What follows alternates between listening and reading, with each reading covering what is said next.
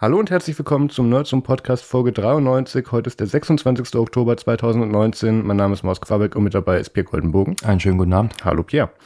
Ähm, diese Folge ist etwas anders als normal. Wir haben nämlich auf der DINACON einige Interviews geführt, die wir jetzt nach und nach in Folgen ausrollen werden. Und das erste Interview, was wir mit dem Frank Karliczek von Nextlot geführt haben, ist, war für 20 Minuten angesetzt, ist dann leicht eskaliert auf, ich glaube, irgendwie über eine Dreiviertelstunde. Ja, man lasse mich keine Fragen stellen.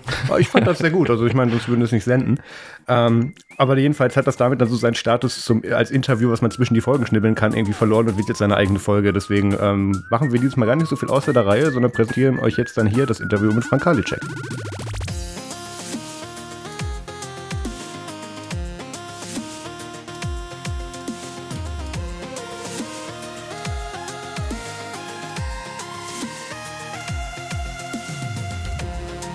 Frank, willkommen bei Nerdzoom. Du hast es in der Mai-Ausgabe von LibreZoom bereits zu den Kollegen geschafft. Ähm, schön, dass du auch nochmal bei uns vorbeischaust. Ja klar, ich freue mich mal hier zu sein.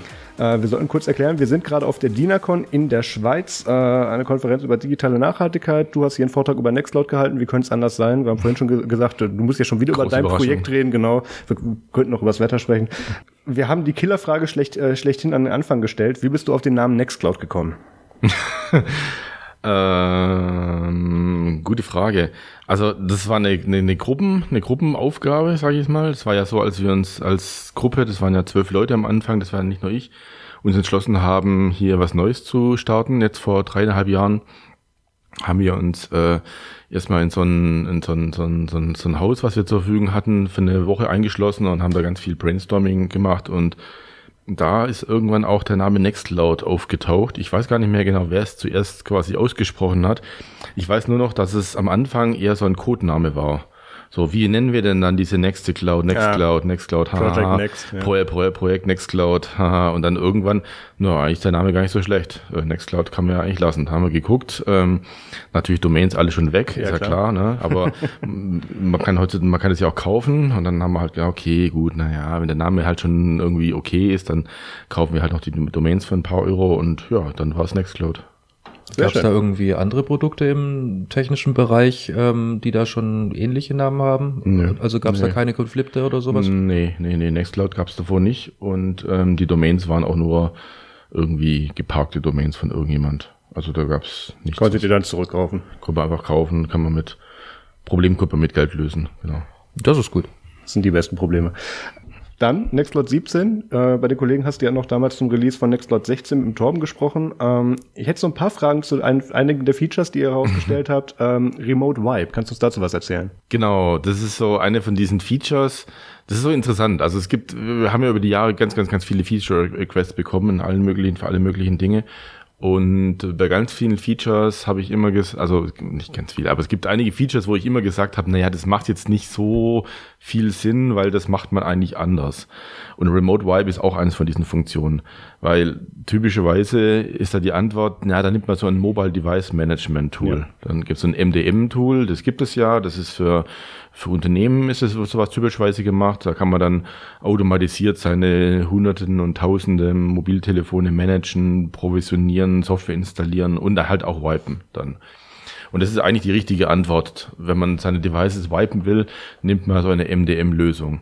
Jetzt ist es so, dass wenn man sich da mal ein bisschen umschaut, was es denn da so gibt, dann sind die nämlich alle unfassbar teuer und kompliziert. Ähm, und ähm, deswegen gab es immer wieder die Fragen, ja, könnte man da nicht irgendwas auch in Nextcloud direkt einbauen?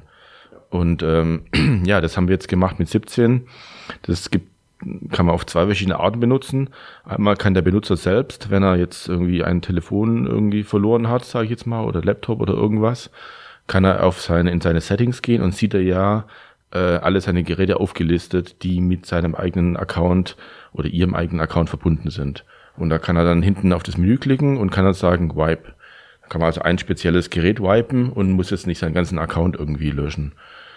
Ähm, oder als Administrator kann man auch sagen, ich möchte jetzt aber alle Geräte von dem User äh, wipen. Ähm, genau, gibt also quasi beide Anwendungsfälle. Ähm, wobei man sagen muss, dass wir natürlich immer nur Nextcloud selbst wipen können. Na, logischerweise sind alle anderen Daten, die vielleicht auf dem Telefon sonst noch drauf sein könnten, die dann natürlich nicht gelöscht. Das ist ja klar. klar. Das können wir halt nicht. Und ihr könnt auch nur in den Pfaden, die Nextcloud kennt, wipen. Also wenn ich jetzt eine Datei nehmen würde und würde sie an einen anderen Platz kopieren, dann ist halt vorbei. Genau. Ist das richtig? Genau. Der Android kann man die Dateien ja durch die Gegend kopieren. Ja klar, die liegt dann halt woanders. Genauso, wenn man auch die Datei, über das Share-Menü sagt, ich öffne die Datei jetzt mit einem anderen Programm, dann ist die halt in dem Container des anderen Programms und dann kann man sie da halt auch nicht mehr rauslöschen. Also von daher hat die Funktion gewisse Einschränkungen. Wenn man sein Telefon wirklich so komplett löschen will, da braucht man wirklich so eine MDM-Lösung. Das sehen wir halt nicht. Aber man kann zumindest alles, was mit Nextcloud zu tun hat, das können wir zumindest löschen. Ja, was dann da somit ja auch nicht nur die Dateien betrifft, sondern vielleicht sogar dann auch die Kalender, Contacts, so alles was. Ja, das ist, das ist ja dann super ideal. Ja. Also das finde ich gut. Ähm, kann man es sich dann tatsächlich so vorstellen, dass ihr das ähnlich wie bei iCloud dann in quasi in, einer, in so einer Secure Enklave macht, wo ihr dann auch, wo ihr dann auch äh, feststellen könnt, dass dann keine anderen Apps vorher sich quasi dann äh, den Inhalten bedient haben oder die irgendwo weggesichert haben? Oder geht das dann wirklich eher wie bei Android dann ganz normal einfach aus dem Downloads-Ordner? Aber wie kann man tatsächlich mm. feststellen, dass es tatsächlich auch gewiped wird? Oder habt ihr, könnt ihr euch irgendwie exklusiven Zugriff darüber irgendwie dann also die App kann halt, die App löscht halt alles, wo die App Zugriff drauf hat. Also das okay. eigene, der eigene Container.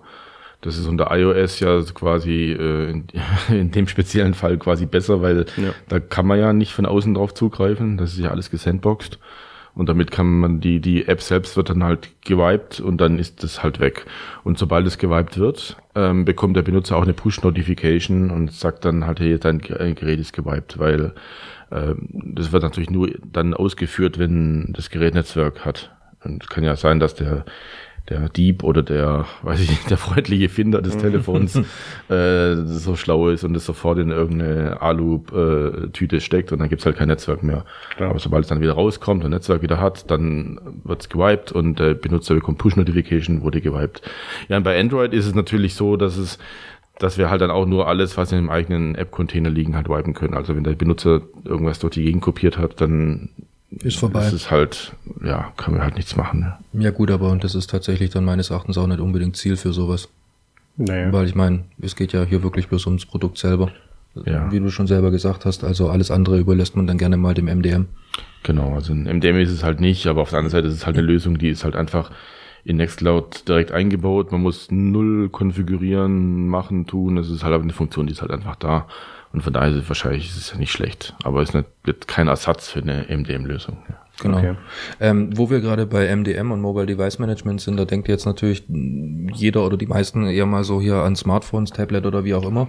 Ähm, geht das dann auch, ähm, wenn ich jetzt halt meinen Windows-Rechner habe oder mein, ah, ja. mein Linux-Rechner, wenn ich da dann ähm, mhm. mit rumstratze und du drückst auf den Knopf, bin ich dann da auch weg? Guter Punkt, guter Punkt. Ja, genau. Also damit es funktioniert auch mit den äh, mit den Desktop-Clients. Ah, also ah, okay. Mac, Windows, Linux äh, funktioniert exakt gleich, wird dann halt der entsprechende gesynkte Ordner oder die mehrere, man kann ja mehrere Sync-Ordner ja haben, ähm, die werden halt komplett gelöscht, ja. Aber auch da gilt genau dasselbe wie unter Android, dass alles, was halt außerhalb des Ordners ist, sonst im Betriebssystem irgendwo, wird halt nicht angetastet. Na klar, das siehst also du ja auch nicht. Wäre, ja, gut. Also aus App-Sicht. Ja, also man könnte natürlich, ja, also das will man ja nicht. Also die App Eben. sollte irgendwie jetzt nicht anfangen, äh, keine Ahnung. Das wäre ja dann auch out of scope, weil das wäre dann, genau, das wäre dann schon nicht mehr Privatsphäre. Genau. genau. Ich habe gesehen, ihr habt mal wieder äh, einen Texteditor integriert. mal wieder. Ja, ja, ich hatte so ein bisschen Déjà-vu. Ich erinnere mich ganz dunkel, dass es mal mit einer Serverinstallation eine LibreOffice Online-Integration mal gab oder irgendwie als Plugin. Dann gab es ja schon immer diesen, diesen eigenen Markdown und jetzt habt ihr das aber wieder aufpoliert, so wie das aussieht. ja, gut, okay, wenn man so betrachtet, stimmt, ja. gab schon so ein paar, gab schon so ein paar Anläufe. Ja, ja, genau. Also genau, guter Punkt. Vielleicht mal kurz die, die historische Einordnung. Ähm, also was es von, was es schon ziemlich früh gab, schon viele, viele Jahre, war ein normaler Texteditor, sage ich mal. Der war auch immer dabei bei Nextcloud. Da kann man einfach, konnte man immer auf dieses Plus-Icon da klicken und dann ging so ein Editor auf, der hatte an der Seite dann so die Zeilennummern, dann konnte man da so Text schreiben und dann wieder zumachen und dann war das immer eine Textdatei. Das gab es schon ganz lange. Sehr rudimentär, sage ich mal. Mm, es gab dann eine Erweiterung, also gab von der Community gab es mal eine Erweiterung ähm, als Markdown-Editor, der war aber auch sehr rudimentär. Und dann gab es auch von uns, beziehungsweise einem Core-Entwickler, gab es noch einen Markdown-Viewer. Das heißt, man konnte mit dem, mit dem Texteditor den Markdown schreiben, konnte es zwar nicht direkt sehen, wenn man es dann aber geshared hat mit irgendjemand anderem, konnte man das dann als Markdown dann rendern. Das sah dann ganz hübsch aus. Ähm, naja, aber alles halt so ein bisschen, alles so halbe Lösung, sage ich jetzt mal. Und dann gab es natürlich immer noch das, den vollen äh, Office, die volle Office-Integration mit äh, LibreOffice Online oder Collabora Online oder OnlyOffice Online äh, für eine richtig komplette Office-Suite, was aber eine komplett andere Größenordnung ist. Ne? Das ist dann halt wirklich also das ist eine Riesenanwendung, wo man auch einen extra Docker-Container noch laufen lassen muss. Ja. Genau. Das ist so. tatsächlich das, was, woran ich eigentlich immer so ein bisschen gescheitert bin. Also es hat, es hat wohl funktioniert, aber nie so, so richtig, richtig bis zum Schluss. Ja. ja. Das war komplex. Genau, aber das ist natürlich, sage ich jetzt mal, ist auch nur wichtig, wenn man jetzt wirklich mit so richtigen Office-Dokumenten Excel, Word, PowerPoint, äh, mit sowas halt äh, äh, rummacht. Ähm, es gab halt immer noch den Wunsch, eigentlich will ich ja nur so ein bisschen Notizen, so ein bisschen Text irgendwie machen. Ähm, aber das Ganze ist auch so ein bisschen End-User-freundlich. Und da haben wir jetzt versucht, diesen Text-Editor, also auch den Markdown-Editor, also auch den Markdown-Viewer und alle möglichen anderen Editor-Ansätze, die es so gab, jetzt sage ich jetzt mal, mal in die Hand zu nehmen und mal richtig zu machen. Also und, ein Merch aus den einzelnen ja, Fragmenten, kann man sagen. Also der Code okay. ist komplett unabhängig, komplett neu, aber von der Funktionalität ein Merch. Das meinte ich damit, ja, genau. Ja, genau. Genau, also das Ganze ist, funktioniert so, dass man, äh, das ersetzt auch den Texteditor. Also wenn man Nextcloud 17 installiert, ist auch der alte Texteditor nicht mehr da. Wenn man jetzt unbedingt den haben will, ist er noch in einem App Store, aber eigentlich gibt es keinen Grund mehr dafür, weil Nextcloud Text eigentlich alles ersetzt. Genau, das ist sozusagen Nextcloud 17 drin. Man kann auf dieses Plus-Menü einfach klicken und sagen, hier neue, ne, neues, neues Textdokument. Und dann bekomme ich eben einen Editor und kann da erstmal ganz normal wieder Text schreiben. Na, es wird einfach ein Textdokument wieder erzeugt. Hat aber natürlich ein paar Dinge, was es noch mehr kann. Erstmal kann ich direkt auch Markdown damit schreiben. Das heißt, wenn ich jetzt hier so äh, Hash ähm, bla bla bla schreibe, dann wird eben direkt eine Headline daraus. Oder wenn ich hier so ein Minus so und so schreibe, wird direkt eine Bulletliste draus, wie man es eben von so hübschen Markdown-Editoren kennt. Heißt das dann so ein bisschen so eine Mischung aus Syntax und what you see is what you get? Also es genau. wird dann auch an Schriftgröße angepasst und genau. so? Ah, okay. Es ist voll, es ist voll what you see is what you get. Okay. Es gibt ja Markdown-Editoren, da schreibe ich auf der linken Seite und auf der anderen Seite, auf der rechten Seite sehe ich dann, wie es aussieht. An sowas dachte ich Das ist jetzt irgendwie ein bisschen doof, finde ich. Also das ist ja. eigentlich in einem Editor.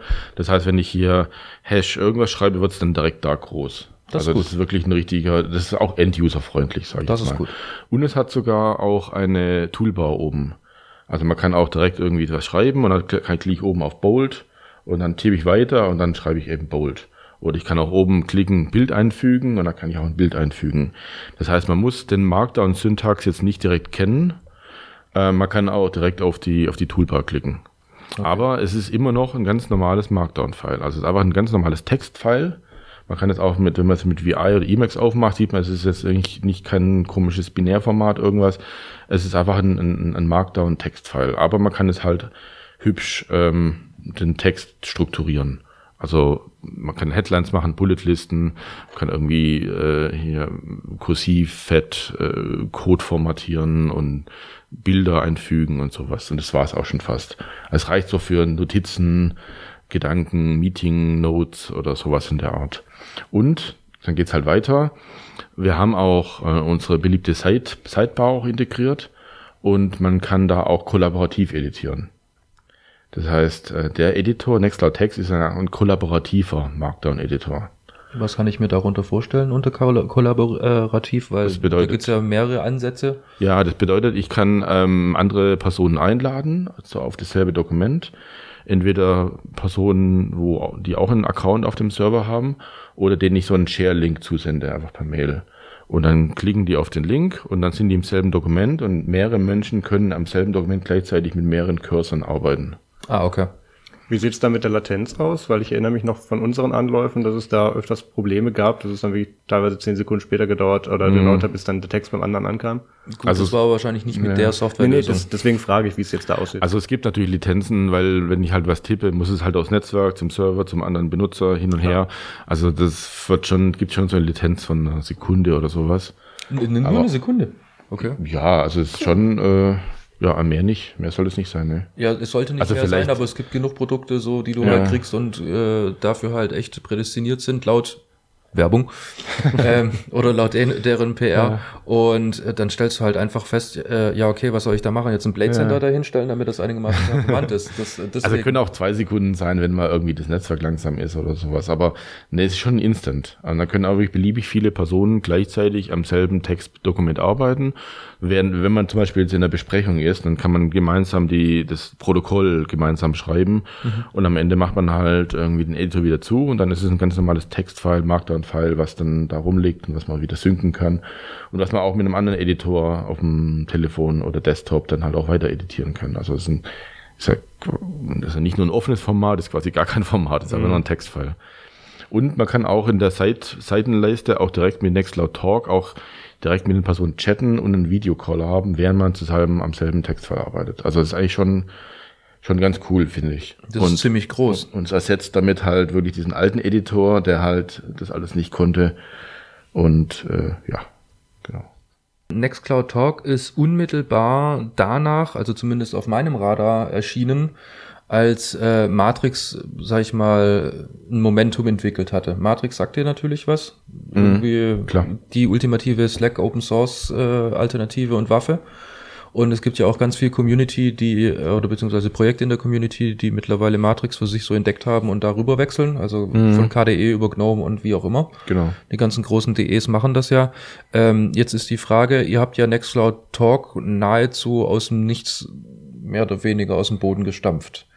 Ähm, mm, Matrix ja. an sich ist ja ein, äh, ein Protokoll, ein freies Protokoll. Mhm. Warum war da, war das, also warum habt ihr euch gegen dieses Protokoll entschieden? War das irgendwie zu, zu sehr im Aufwand zum Implementieren oder ging das nicht mit eurem Framework oder beziehungsweise ja. mit euren Rahmenbedingungen? Also erstmal, ja, also erstmal muss ich sagen, dass es jetzt ähm, ich denke gar nicht, dass da vielleicht so eine große Konkurrenzsituation da ist, wie sie es vielleicht jetzt irgendwie Auf darstellt. die wollte ich auch gar nicht hinaus. Das rein ums Technische. Ja, ja, klar, klar. Es war ja Nein. da und warum Ja, ja, also ich, ich kenne die Matrix-Leute sehr gut. Ich habe mich ganz schon oft mit denen getroffen, schon ausgetauscht, also wir haben schon viele Meetings gehabt und wie wir zusammenarbeiten und wir werden da in der Zukunft ähm, vermutlich auch zusammenarbeiten. Ähm, jetzt war ähm, erstmal grundsätzlich wollten wir ähm, eine Software oder eine Chat- und Video-Voice-Call-Software in Nextcloud haben, die wir halt, die wir in die anderen Tools integrieren können. Wie gerade schon in Nextcloud Talk zum Beispiel besprochen, weil ich es halt cool finde, wenn man halt auch nicht nur Dateien synken und sharen kann, sondern auch direkt auch kommunizieren kann um sie außenrum. Deswegen war, war der Wunsch da, hier so eine Lösung zu haben, direkt in Nextcloud. Und zwar nicht eine, die mir jetzt wie Matrix dazu installiert, ähm, sondern die halt wirklich ganz tief integriert ist. Mhm. Und deswegen war eigentlich klar, dass wir was machen wollten, direkt, also was integrieren wollten direkt in Nextcloud.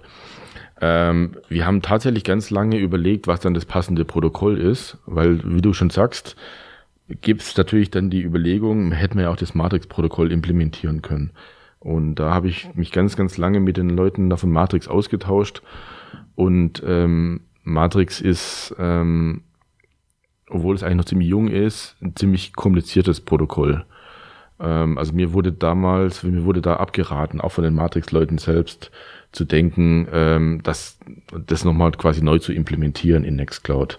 Das war natürlich auch zu einer Zeit, muss man auch sagen, wo Matrix noch nicht stabil war. Also wo die Software und die API noch als, ähm, als instabil äh, gekennzeichnet war. Ich weiß nicht, welche Versionsnummer die, das Protokoll damals hatte, aber halt noch keine 1.0. Hm. Und ähm, die haben halt damals sozusagen halt Server und Clients mehr oder weniger parallel entwickelt und haben es quasi noch nicht als Standard veröffentlicht gehabt. Heutzutage sagen, ich habe hab jetzt keinen direkten Einblick, aber heutzutage soll es anscheinend so stabil sein, dass wenn man jetzt die Matrix API 1.0 implementiert, dass die sich jetzt auch nicht jede Woche ändert, soweit ich weiß. Ähm, aber es ist so, ähm, deswegen haben wir uns halt entschlossen, ähm, was, selbst was zu machen. Es ist nicht ganz auch aus dem Nichts heraus entstanden, sondern es gab da Vorgängerprojekte. Es gab dieses Spreed Online und Spreed Me. Es gab da andere Open Source Projekte, die auch in dem Bereich äh, gearbeitet haben und wo die Leute inzwischen auch bei uns bei Nextcloud arbeiten. Das mhm. heißt, da gibt es eine ganze Reihe von Erfahrungen, viele, viele Jahre Erfahrung davor, wo wir drauf aufsetzen konnten. Also ganz aus dem Nichts ist es nicht gar nicht entstanden.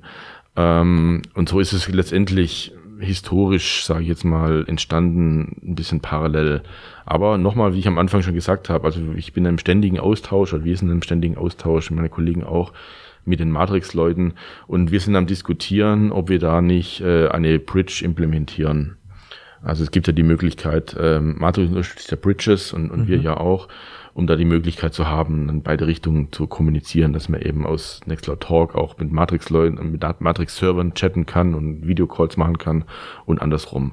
Sowas kann man machen und da wissen da ja, ja, auf derselben Wellenlänge. Also es geht ja auch um freie Software und die zentrale Infrastruktur und also da werden wir bestimmt eine Integration haben in der Zukunft. Deswegen sehe ich das jetzt auch gar nicht so als irgendwie, ja, kritische Parallelentwicklung irgendwie, auch wenn es vielleicht so aussieht. Nee, so sei es auch nicht. Es war halt bloß, wie gesagt, es gab halt dieses Protokoll und äh, jeder hat es halt irgendwo gehypt und ganz, ganz viele haben halt draufgesetzt auf sämtlichen Plattformen, die man Klar. sich nur vorstellen konnte. Und da habe ich mir halt äh, tatsächlich die Frage gestellt, und warum dann nicht Nextcloud, wenn sie dann eh schon hingehen und sagen, okay, wir machen jetzt halt Collaboration ja. ohne Ende und das halt als neues High-Priority-Target. Ja, ja. Und dann machen wir es halt doch mal selber. Was ja nichts Schlechtes ist. Ja, ja, klar. Jetzt, jetzt wissen wir ja, jetzt wissen wir ja mehr.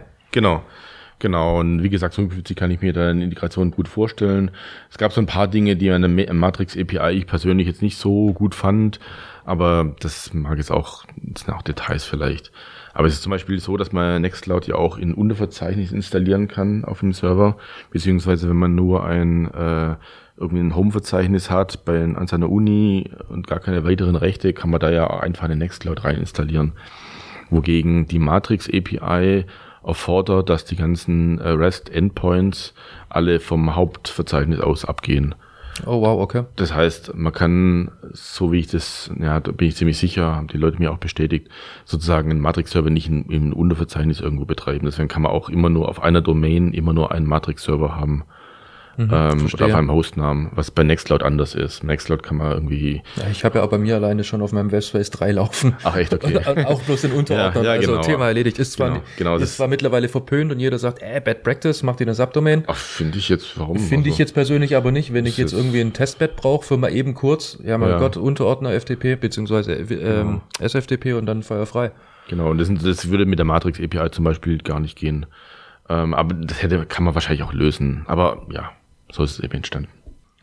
Wir hatten, ich glaube, das war eines der ersten Interviews, was wir mit dir geführt haben, äh, 2016 auf dem MWC. Und ähm, da hatten wir gerade frisch über die Nextcloud Box gesprochen. Mhm. Und ähm, jetzt ist ja so ein bisschen was passiert, auch gerade was die Raspberry Pis angeht. Und das Vierer ist jetzt ja tatsächlich als halbwegs brauchbarer Desktop-Ersatz minimalistisch tatsächlich ja anzusehen. Stimmt. Ähm, und jetzt auch so mit getrennten Netzwerk- oder USB-Schnittstellen bzw. Lanes, dass man da tatsächlich auch Daten äh, drüber schicken könnte. Wird es noch mal eine weitere ähm, Version der Nextcloud Box vielleicht mit dem Raspberry Pi 4 geben? ja, das mit, den, mit der Nextcloud Box, das war, ähm, das muss man vielleicht immer wieder so ein bisschen erklären. Also, also erstmal ist natürlich die Frage, wie, inwieweit ich jetzt überhaupt für Nextcloud jetzt sprechen kann. Ich, ich kann jetzt ja nur sprechen, jetzt sage ich jetzt mal für die Nextcloud Firma ähm, und nicht für die ganze Community. Mhm. Also wir als Nextcloud Firma, also sozusagen das Core-Team, was halt in der, Firma arbeitet.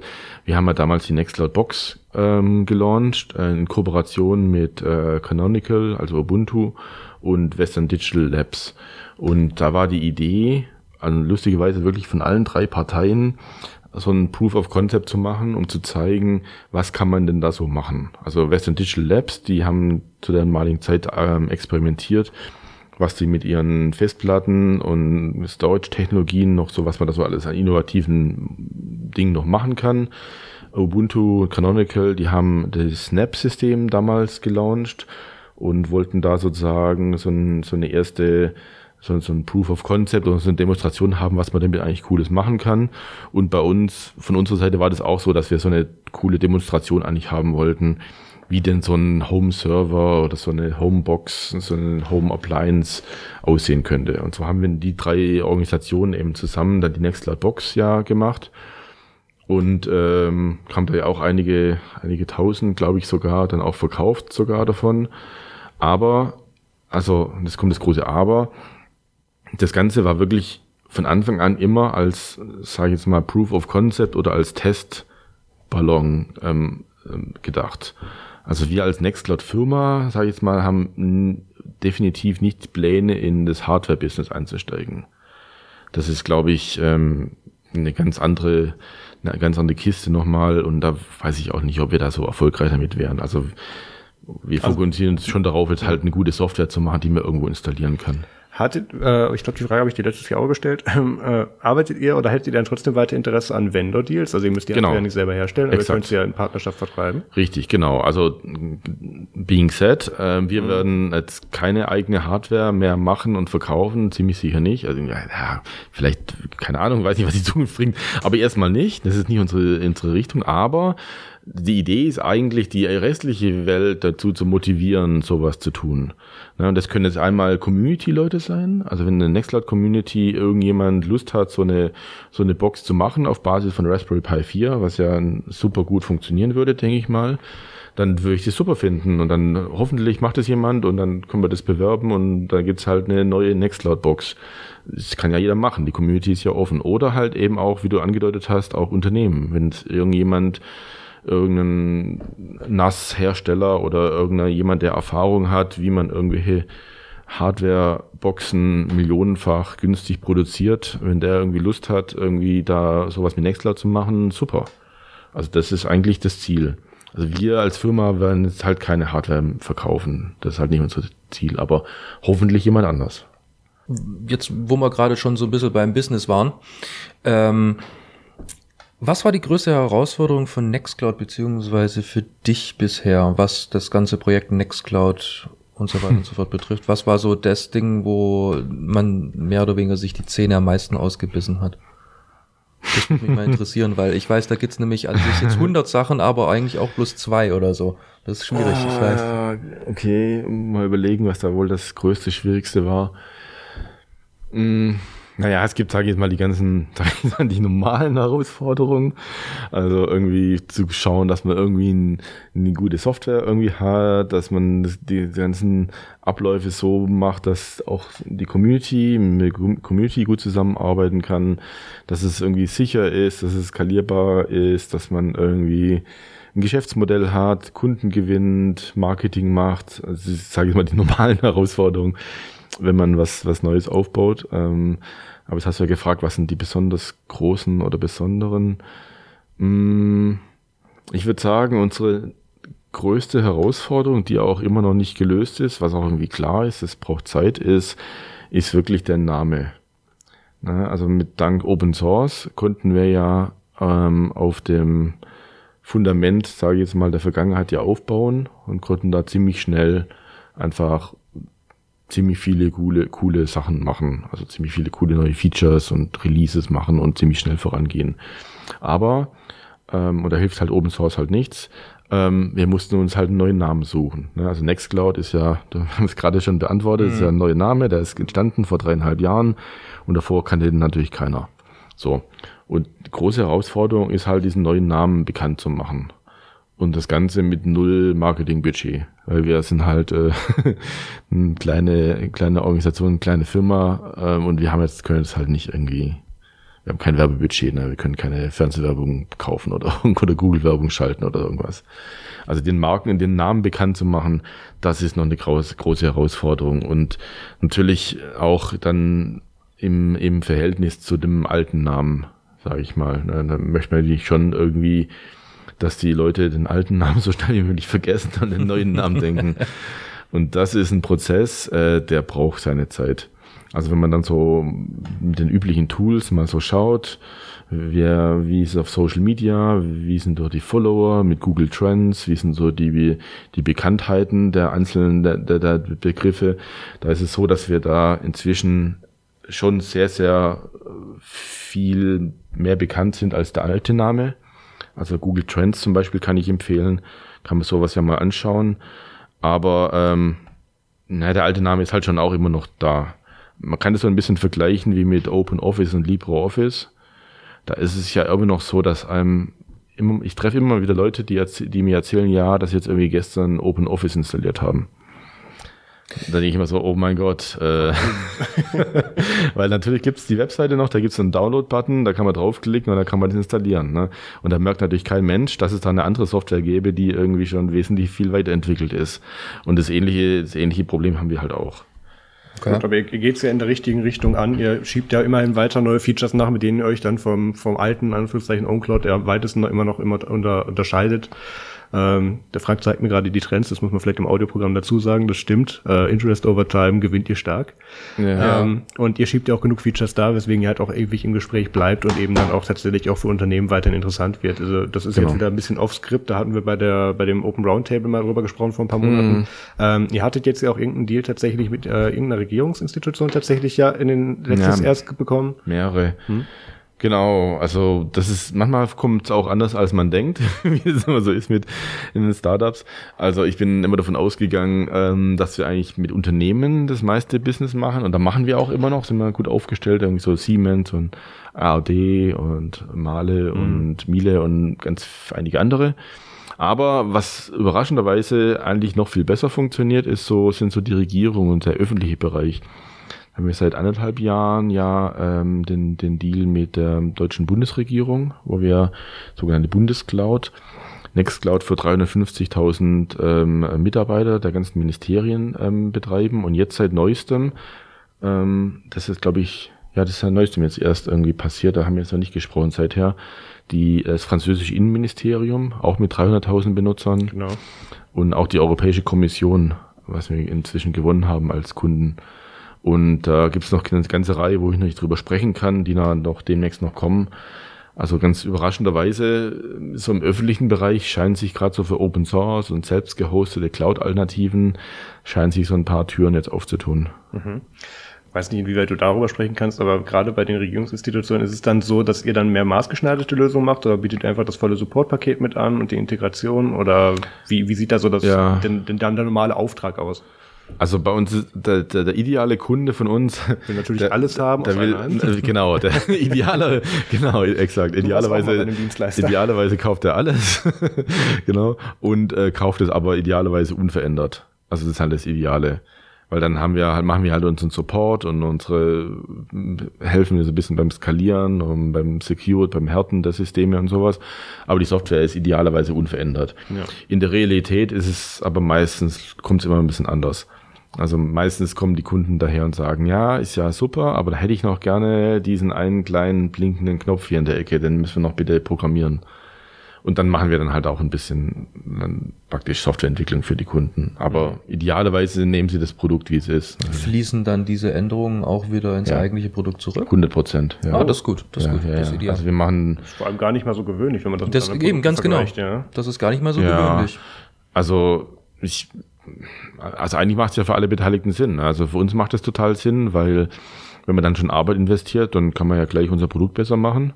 Zweitens, ähm, wenn es jetzt irgendwie so ein paralleler Strang wäre, dann ist es ja so ein Maintenance-Nightmare. Mhm. Weil dann hat man ja immer noch mal, da muss man ja irgendwann mal zehn verschiedene Versionen von Nextcloud maintainen. Branch of the branch of the branch genau, of the branch. Das ist dann irgendwann bei SAP. Ja, genau. ist es da so? Ja, ja. ist schlimmer, es ist, mir. Es ist Wahnsinn. Ja, also das Stell dir ja, einen Baum vor, einen ja. großen Baum. ja, also das ist, macht ja keinen Spaß. Ähm, und auch für die Kunden ist es ja eigentlich besser, weil dann, dann wird dann das spezielle Feature, was man für sie entwickelt, das versackt dann nicht irgendwann mal irgendwo, sondern wenn es halt Teil des Produktes ist, dann wird es halt auch garantiert weitergepflegt und ja, bekommt seine, seine Liebe, die es verdient. Ähm, das Einzige, was einen manchmal davon abhält, das so zu machen, ist halt, manchmal kommt der Kunde daher, oder meistens sind es die Rechtsabteilungen, muss man sagen, die kommen manchmal um die Ecke und sagen, also wenn wir ja schon für die Software hier bezahlen, dann ist, für, nee, oder für das Feature bezahlen, dann ist es doch auch bitte unser Feature. Ähm, und da redet ihr dann und macht dann klar, warum das dann auch in deren Interesse ist. Genau, ja. da, da kriegen wir da erstmal alle die Krise und ja. reden dann mit denen und sagen, na bitte, bitte, nein, bitte versteht doch, wenn es andere auch benutzen, nimmt euch doch niemand was weg. Es sind mehr Augen auf dem Code und so ja, weiter. Und genau. So fort. Ja, es ist ja erstmal das andere, die Leistung benutzen, ja, ja, die du bezahlt hast. Das natürlich. ist, ja, ist immer der Gedanke. Das ist dieses, dieses Klischeehafte, beziehungsweise einfach leider die Tatsache. Ähm, Wie ist es dann eigentlich mit, äh, wo wir gerade hier bei so ein bisschen Licensing auch sind, äh, wenn ich jetzt zum Beispiel Nextcloud einsetze und baue mir einen, äh, ein eigenes Plugin, heißt das Extension, Extension Plugin, ich habe es vergessen. Ja, Apps nennen wir das. Ja, oder wir nehmen, wir nehmen mhm. jetzt einfach mal eine App, mhm. ähm, die entwickle ich jetzt bei mir in-house, weil die halt irgendwas Abgefahrenes macht und halt die API von euch bedient. Ja. Ähm, bin ich dann ja, bin ich dann angehalten, das dann auch freizugeben und anderen zugänglich oder weil ist ja schön AGPL ja, und so weiter und ja, so fort? Ja, genau. Also Nextcloud steht unter der AGPL mhm. ähm, only, gibt es auch keine Ausnahme. Gut so. Und äh, finde ich auch. ähm, das bedeutet, alle, also wir und Kunden und überhaupt alle, müssen sich an das halten, was in der AGPL steht. Und das, und da steht drin, dass ähm, alle Menschen, die äh, den, einen Service nutzen, auch auf Anfrage Zugriff auf den äh, Source Code des Services haben müssen. Das heißt, ähm, es ist, wenn jetzt dieses Unternehmen ein Service Provider ist, was einen Service für die ganze Welt anbietet, und die entwickeln jetzt eine App dafür, irgendeine Custom App, müssten sie quasi allen ihren Kunden auf Anfrage den Source Code zur Verfügung stellen. Unter derselben praktisch kompatiblen Lizenz wieder. Wenn es jetzt aber ein Unternehmen ist, was die Software ausschließlich intern betreibt für Mitarbeiter, dann kommen die wahrscheinlich da ein bisschen draus, aus, dem, aus der Schlinge raus, weil die halt sagen, naja, Mitarbeiter können es kriegen, aber die restliche Welt nicht. Na, Eigenbedarf. Eigenbedarf, ja, ja Eigenbedarf. ja, Ob das der richtige Wort dafür ist, aber ja, ja genau, ja. genau. Also, aber daran muss man sich halten, ja, genau, klar, klar. Wobei man sagen muss, dass das nach dem all, der allgemeinen Interpretation der AGPL von der Free Software Foundation und anderen Organisationen nur für Software oder gilt, nur für Source Code gilt, der quasi ähm, im selben Adressraum zusammen mit der anderen Software läuft. Also das sprich, wenn es jetzt um PHP-Erweiterungen geht, die dann halt zusammen mit dem restlichen PHP-Code laufen. Wenn man jetzt andere Software entwickelt, angenommen, man würde jetzt irgendwie ein, weiß ich nicht, äh, eine Node, Node-Erweiterung, Node-Applikation schreiben, die über irgendwie REST-Calls mit dem Nextcloud-Server kommuniziert, dann müsste dann diese Node-Anwendung, die müsste nicht unter der AGPL stehen. Ah, okay, ganz genau, da wollte ich hin, weil wenn ich jetzt hingehe und mache wirklich, ich sage, okay, ich mache jetzt irgendeinen, weiß ich, irgendeine Software in Qt, einfach bloß weil ich es kann. Ja. Und äh, bediene mich sozusagen an euch und umgekehrt, also schiebe halt äh, Datenpakete von A nach B. Genau. Ähm, dann ist die davon ausgeschlossen. Also die Richtig. muss dann nicht per Definition auch AGPL und vor allem frei und Open nee, Source sein. Nee, nee, genau. Also das das ist, ich kann es gar nicht so richtig genau sagen, weil das ist eine Frage für Anwälte und ich weiß auch gar nicht, ob das alles schon so vor Gericht irgendwann mal getestet wurde. Aber die Fachleute, also gerade von der Free mhm. Software Foundation, die ja halt die Lizenzen auch geschrieben haben, die es eigentlich wissen müssen und viele andere Organisationen, die interpretieren die Lizenz so, dass wenn es quasi ähm, eine Erweiterung ist, die dann im, als im selben Binary, sage ich jetzt mal, in derselben Anwendung auf dem Server läuft, dann ähm, muss die Lizenz kompatibel sein. Wenn es aber eine Anwendung ist, die einfach nur irgendwelche API-Calls macht, dann nicht. Also wenn man jetzt sagen, einfach mit WebDAV Dateien hoch und runter lädt bei Nextcloud oder über API-Calls kommuniziert, irgendwie Sharing macht oder Authentifizierung macht oder Storage Backend macht oder sowas, dann kann das unter einer irgendwie Lizenz stehen. Okay. Gut, jetzt waren wir gerade ziemlich trocken. Ja. Ähm, jetzt lockern wir noch mal ein bisschen auf. Äh, magst du vielleicht ein bisschen aus dem Nähkästchen äh, sprechen? Was könnte uns denn eventuell in den nächsten Versionen so Nö. erreichen? Nö, Nö alles Nö. klar. Also, das war unser Interview mit Frank Kadische. ähm, was könnten wir uns denn freuen? Von was sagst du denn viele schon tolle berichten? vielleicht vielleicht kriege ich wieder ein Embargo genannt. ja, also die Entwicklung passiert ja öffentlich auf, äh, auf GitHub. Da kann man ja auch ein bisschen schauen, was ich. Aber nicht jeder kann es lesen. Ja, gut. Das es gibt Nutzer. Aber das ist doch dann die Überraschung. Das ist doch das Schöne. Ja, gut. Ist ja bald Weihnachten, gibt's Geschenke. Ähm. Wobei ich nicht sagen will. ZIP-Datei mit Schleifchen in Zukunft. Äh, ZIP-Datei mit Schleifchen, genau. VLC-Style, ja, ja, ja, genau. Klar. Also ich, also einzelne Features möchte ich jetzt nicht äh, schon drüber sprechen, weil sonst ähm, haut mir hier meine mein Marketing-Team auf den Kopf. Ähm, Aber ich meine, die Richtung ist ja irgendwie klar. Also wir haben uns ja als Aufgabe genommen, äh, rausgesucht, mit Office 365 in Google Suite, ähm, also Microsoft und Google zu konkurrieren. Und ähm, das wird so die Richtung sein. Also Verbesserungen beim Dateien synken und sharen, beim Editieren von Dokumenten, beim Kalender, E-Mail, Kontakte, Workflows, ähm, alles, was dazu gehört. Ja, genau, Workflow, da kann ich vielleicht ein bisschen drüber sprechen, weil das haben wir tatsächlich ja pre-announced bei unserer Konferenz. Es wird in der nächsten Version wird's ein, ein eingebautes Workflow-Tool geben, das heißt Nextcloud Flow. Da denkt man jetzt erstmal so, oh mein Gott, wie, wie langweilig, ne? Workflows, was ist denn das? Er kann Flowcharts, juhu. Keine Flowcharts. nein, nein, also das bedeutet, da kann man zum Beispiel so Dinge machen wie, ähm, jedes Mal, wenn äh, hier mein Kollege dieses eine Excel-Sheet hier editiert, schickt mir bitte eine Push-Notification. Oder jedes Mal, wenn einer was in, den, in diesen Ordner lädt, dann äh, ruft doch mal dieses externe Skript auf, was dann irgendwas mit den Dateien macht. Uh, also kann ich mir das so ein bisschen vorstellen wie dieses bekannte If This Then That ja, genau. Ding? Exakt so. Oh, wow. Genau. Okay.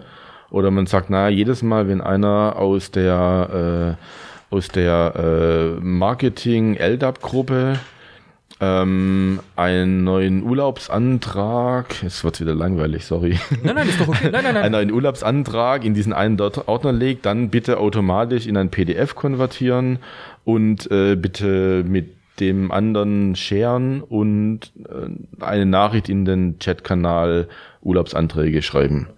Oder jedes Mal, wenn einer in dem Chatkanal irgendwas zu irgendwas von wegen Meeting-Einladung schreibt, dann erzeugt doch bitte direkt eine, ein, einen Eintrag im Kalender von derselben Benutzergruppe. Also solche Dinge. Wow, das ist cool.